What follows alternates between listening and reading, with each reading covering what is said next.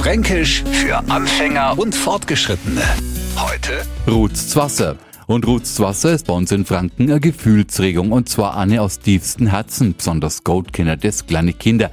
Neulich erst einmal habe ich es wieder gesehen in der Stadt, in der Spielwarenabteilung von einem Kaufhaus, ein kleiner Bau, hat sie offenbar total in der Ritterburg mit Plastikfigürle verliebt, wollte es nur mehr hergeben und auf einmal muss sie vor seine Eltern anhaken, komm Didus, leg's wieder hin, du hast doch schon so viel Spielzeug.